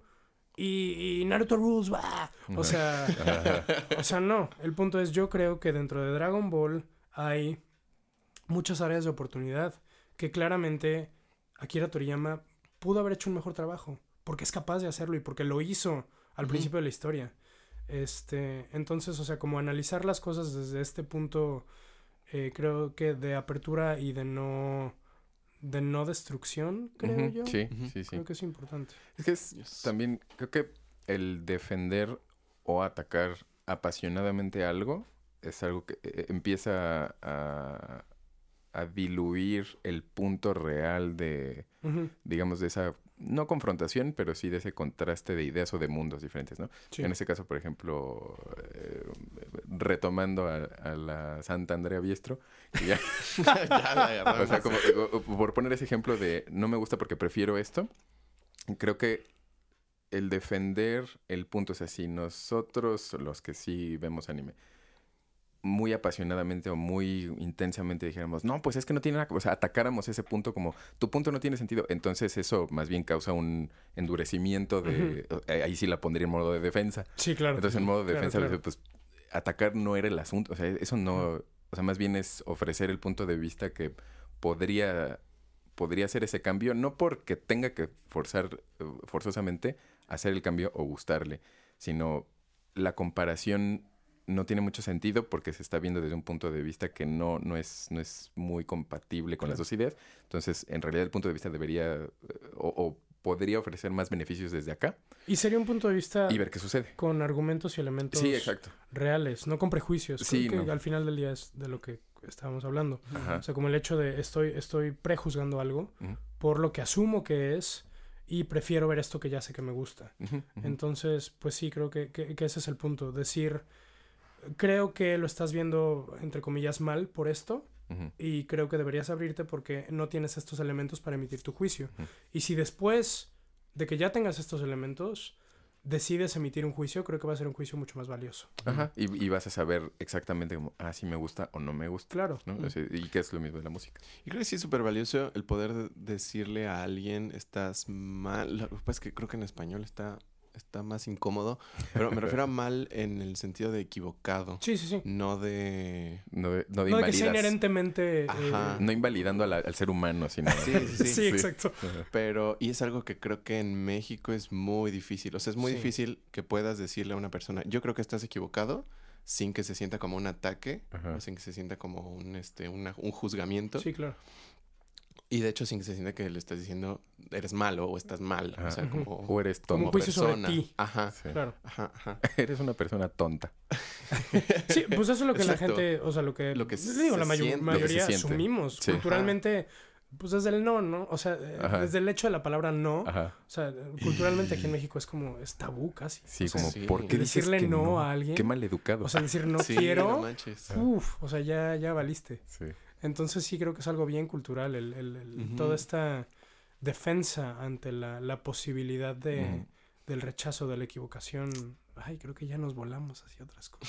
Y, y- Eso es lo padre, es lo que me gusta. y más difícil, supongo que en algo que te apasiona, ¿no? Sí, para algo, claro, para sí, que- claro. porque, Sí, porque una cosa sí. es, por ejemplo, el ataque o la defensa apasionada y la otra cosa es la pasión que tienes por esa cosa Sí. defendida o atacada. Entonces, Son cosas muy diferentes. O sea, apasionarse por lo que a uno le gusta está perfecto. Pero atacar a los que no se apasionan Sí. igual que tú apasionadamente es como no, Pero es no, que también es trabajo de los que somos apasionados decir, ok, y que yo sé que yo he hecho y que creo que ustedes también. Sí, claro. O sea, como decir, ¿por qué me gusta esto? Sí. O sea, neta, ¿por qué me gusta esto? Sí. Y de esta manera ya no es, ay, estás bien pendejo porque no te gusta, No, pues no, porque no te gusta el anime, es, mira, te voy a decir por qué a mí me gusta el Ajá. anime. Y te voy a decir muy honestamente por qué yo creo que soy la persona que soy en gran parte porque vi anime desde que tenía cinco años. Y- porque honestamente considero que muchos de los valores que yo tengo como persona y muchas de las maneras en las que lidio con el mundo que yo considero objetivamente positivas, eh, vienen y parten de mucho de lo que el anime y el manga y la filosofía japonesa de el trabajo en equipo y el esfuerzo Mm. han engendrado en mí. Entonces, o sea, sí creo que es trabajo de, de cada quien analizarse y analizar su- sus gustos y analizar su estructura para poder compartirla, como tú decías, y no, no atacar cuando alguien no entiende esa estructura. Sí, y puede ser divertido. O sea, puede ser, a lo mejor no me gusta. O sea, también, Claro. por ejemplo, eh, eh, sumergirme en algo que, que pienso quizás prejuiciosamente que no me gusta. Pero dices, "Meh, bueno, si, si lo ves como un experimento, Claro. pierdes menos. Que, o sea, se, se vuelve menos, menos duro entrar. No me alburen. Se, me- se vuelve- se me quedé pensando y dije, eso que dije no suena Eso bien. que dije suena mal. Lo siento. Este, este es un podcast friendly para la, toda la familia y yo acá eh, resbalando. Pero eh, sí, siento, siento que es, es una forma mucho más sencilla de acercarse a algo y de hacer y de templar el juicio Exacto, exacto. en vez de encarnizadamente mm, volverlo una pelea. O sea, si es solo pues por experimento, o sea, por inténtale, Claro. ve qué sucede. Y como tú dices, o sea, incluso te sirve para afianzar y para entenderte mejor. O sea, ¿por qué esto no me gusta? Ujú. ¿Por qué esto sí me gusta? O sea, por ejemplo, digo, yo, yo so- soy cercano a la música por lo que hago y, y por ustedes y por gente que tengo cerca, pero no soy músico, sea, ni de cerquita. Entonces a veces escucho algo y, y, no sé, le pregunto a Dan o le pregunto a alguien como, pero esto por qué me gusta? O sea, ¿por qué me gusta esto? ¿O por qué no me gusta esto? O sea, y siento esto, pero tú dime, o sea, ayúdame a entender por qué, eh, por qué siento X cosa con esta pieza. O por qué, por qué, por qué, por qué, por qué. Y sí creo que es un trabajo, es, es lindo, o sea, si nos atrevemos a, a hacerlo. Sí, ah, como lo que mencionamos alguna vez, ¿no? En una conversación sobre la, como el, el sonido de las bandas de, de rock pop japonés. Claro. O Ajá. sea, como claro. Frederick y, y ellos, que, que o sea, le- eh, si escucho algo, algo de, de una banda que no conozca, Sé digo, que- me suena que es japonés. Y se empiezan Sí. a cantar digo, sí, sí, Sí. suena, tienen ese sonido sí, de, sí, sí, claro. de ahorita que, que- que te dije, es que me, Claro. me gustan porque tienen esta, esta consistencia sonora como estilística que no sé, no sabría cómo ponerla aquí en México, pero no creo que algo así te, te, te mencioné que me dijiste, Claro. ah, órale, eso, No lo... ¿por qué? ¿Cómo? Y Claro. sí, Sí, sí, sí, sin duda. sí, sí, es cool. También, igual lo, lo que decían, no te tiene que gustar todo Mm. lo que les gusta a los demás. Este, y ahí también perdí mi punto. Yo tenía otra cosa que decir. Este, Buenas noches. Pero con permiso, hasta luego. Eh, ñam, ñam, ñam, ñam. Sí, ah, claro, que o sea, no te tiene que gustar y todos tenemos o sea, una cantidad muy limitada de tiempo para este, dedicarle a las cosas que nos gustan. Sí. Entonces, digo, no te puede gustar todo porque no habría tiempo para consumir. De por sí, lo que ya nos gusta es un No poco demasiado. ajá, mucho, sí. Pero, pero pues nada más darle el chancecito de, Claro. de escuchar. Y también, o sea, creo que no está mal pensar que algo es malo cuando ya lo conociste. Sí, Sí, claro. sí, O sea, ya conocí esto. O sea, me, me aventé toda la saga de libros de Harry Potter. Y la verdad, pienso muchas cosas de ellos. Y no me gustan. Pienso cosas. Pienso muchas cosas horribles O sea, no me, no me quiero meter en, en temas este, escabrosos en este Ah, momento, pero sí. la verdad, o sea, no me gustan. Los leí todos, vi todas las películas. Eres Gryffindor. Este, soy Gryffindor. y, y no me gustan los libros Claro. de Harry Potter. Y, y Ya. ya. O sea, Soy. pero tengo una opinión informada O- respecto a algo que es muy popular. Exacto. O por ejemplo, yo leí conscientemente Crepúsculo, toda la saga de Crepúsculo para, Ay, para, para conscientemente decir, detesto a este ser humano, Wow. no es un ser humano, a este, este Esta ser criatura. fantástico, esta criatura Ay, horrible. pensé que decías la autora. Y Ah, no, la autora. no, no, la autora, bueno, no la, de, no la detesto, pero me cae mal la intención con Que la que creo que eso. estuvo Claro, hecho claro. Crepúsculo. Y aún más con la que hizo Las 50 Sombras de Grey, que es un spin-off de Crepúsculo, pero para pero no fue ella, ¿o sí? O sea, fue No. una fan. No, no, Sí, fue una fan que hizo un fanfiction, pero de para Crepúsculo adultos. y para sacarlo. y, pues, pegó. lo- Sí, sí, sí. sí Digo, claro. no podía usar los mismos nombres porque originalmente creo que eran los mismos nombres. Y pues para sí hacerlo Sí, oficial, cuestiones lo cambió, claro. pero, pero el origen de Crepúsculo a mí me parece detestable, pero por eso, porque dije, leí el primero y me parece, dije, esto es para chavitas, o sea, para adolescentes Sí, y esto sí, va a ser, sí. va a pegar. No me gusta, pero va. Y salieron todos los demás y de repente vi que, pues, jóvenes de mi edad, así súper fan, no, sí, Edward. Y dije, no puede ser, no puede ser, lo, lo voy a- me lo voy a echar todo, pero no puede ser. ¿Qué, qué es? ¿Qué es? ¿Qué es? Y lo leí, lo leí, lo- me fleté todos y cada página que doblaba dije, te, te odio con odio jarocho. Claro. No, me cae muy mal porque por, por las cuestiones aspiracionales de espero que tengas una relación abusiva como la de estos dos personajes principales. es bien padre y no me gustó. Pero, Sí. pero, pero fue con eso. Y se vale. Sí. O sea, y no, no te voy a atacar a ti que te gusta, porque tú encuentras una valía en eso. Ajá. O sea, a ti, a ti... no sí, a ti, espero que no sea a mí porque dije No, no. rayos. O sea, no te voy a atacar a ti, pe- persona no presente en este lugar que te gusta. Ajá. Pero, o sea, sí te voy a decir mi opinión honesta e informada sobre lo que sí creo sobre, sobre eso, sobre esta cuestión o sobre este libro o lo que sea. A mí me parece padre que no te guste mucho Harry Potter. Se Sí, me no, hace cool. O sea, no, no. A mí sí me gusta, pues, pero No quiero entrar en un padre tema que- escabroso, pero Sí, la no, verdad, no. o sea, gran parte de lo que yo aprecio de la fantasía es la creación de mundos y la creación de mundos coherentes Mm. y la creación de mundos coherentes originales. Que al final de cuentas nada es original. Y digo, las mismas sí, sí. mitologías son, son un pastiche de, de, de otras, todas, pero este... O sea, sí creo que, que Harry Potter en ese sentido me parece muy deficiente. Me parece que hay muchos hoyos en la manera en la que está construido el mundo, su mitología y su cosmogonía. Mm. Eh, y sí, o sea, es algo que a mí no, no, no me late, porque me parece muy deficiente en ese sentido. Y hay gente que lo defiende en ese sentido. Sí, sí. Y sobre todo hay gente que lo compara con El Señor de los Anillos. Que, es Que un- independientemente es un de que te guste o no, Reach out. dices, híjole, dude, o sea, Sí, no, ahí sí no, no, no, no, pues no se puede. O sea, son fantásticos y tienen un mago viejito, pero... Tiene pero cosas ya.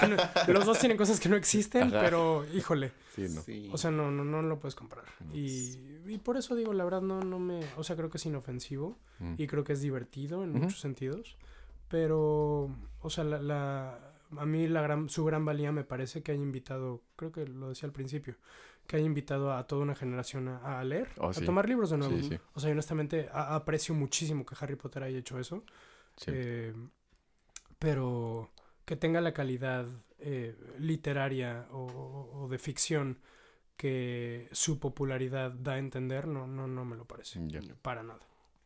Pero si quieren amigos nerdos, pues eh, dense. Pero no estoy en contra de él. Sí, exacto. Es divertido. Sí, es divertido. Es bonito. Como bonito es el anime. Sí, muy. Es hermoso. Guapo.